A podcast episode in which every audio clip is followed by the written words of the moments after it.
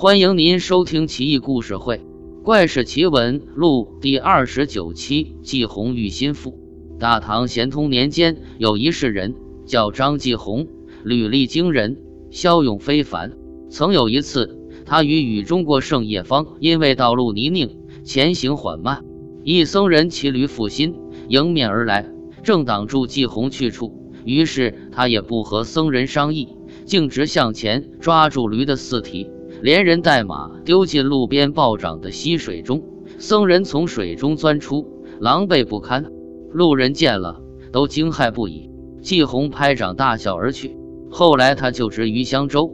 这一天，他外出公干，返回时薄暮时分。他前行于官道，思忖今日不能回家，想就近找一人家借宿。路边稀稀疏疏有几处人家，有一个简陋的小旅社。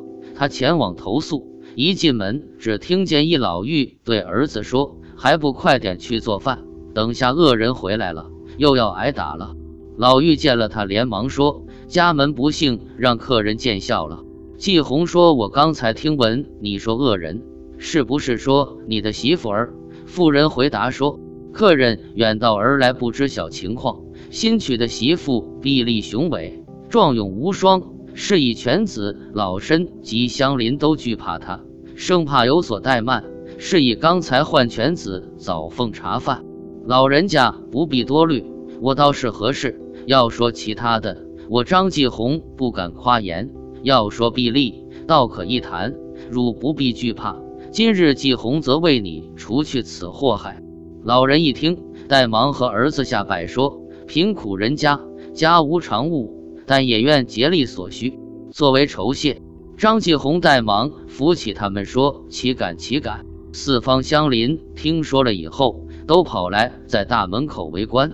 日暮时分，心腹砍柴归来，只见心腹和平常妇人装束没什么不同，身后背一大捆柴火。见众人围，大声呵斥。大伙一见他，顿时作鸟兽散。心腹一进屋，便说：“茶饭可增备好。”老妪唯唯诺诺，两臂颤颤，眼往后院瞅。心腹厉声问：“吞吞吐吐，座椅便是座椅。”叫那混虫滚来见我！老妪连忙说：“休怒，休怒！有客至矣，已在后院。”傅如风一般，径直往后院，放下柴火后，见张继红坐于院中一磐石上，旁边有一赶驴的鞭子。继红见他来，便一鞭直地，说：“我早在京城就久仰你的大名，听说你倚仗自己力气大，不敬夫姑，可是真是？”心腹连任拜道。丫丫在此，荣父到来，不是父不待见夫姑，是姑嫌误父也。老妪见有人在，便壮胆说：“丫丫在此，汝休得糊弄。老身何曾嫌你，还强词夺理？”心腹上前道：“某日姑嫌我砍枝柴难以着火，骂咧不止，实乃天气阴晦所致。某日臣嫌奉茶太凉，而我已至于炉火一夜矣。”某日午间，见我与一陌生男子言语，以我有私于他人，难乃我娘舅之小子。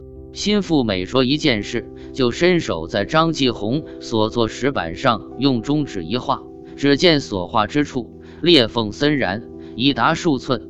画了几刀以后，说：“请您评个公道，究竟是我负于夫家，还是孤嫌误我？说说看。”季红暗悔不迭，连忙说：“此言有理。”言之凿凿，你说的对，是这样的。说罢，额头汗涔涔，上下汗如浆，心里惧怕不已，石头都能铲破。倘是肉身，骨臀岂不成肉块？无不如其骁勇也。这天夜里，他睡在这家旅社，心腹送来新被，接过来时，他诚惶诚恐，生怕心腹有下一步动作。心腹只是和他说：“好生歇息，养足精神赶路。”他点头如小鸡啄米，待到回房躺下，睁眼侧耳听了一整夜，不敢翻身睡觉。门外一有动静，便全身寒战。好不易熬到了村内鸡叫头遍，来不及拜别主人，慌不择路，爬墙而出，在小路中迷失很久，方才走到大路，一路狂奔，不敢回头。后来他外出公务时，又一次经过这里。他认命的敲了敲门，却并没有发现那个妇人。一问才知，已经改嫁了。这一夜，他终于可以睡得安稳了。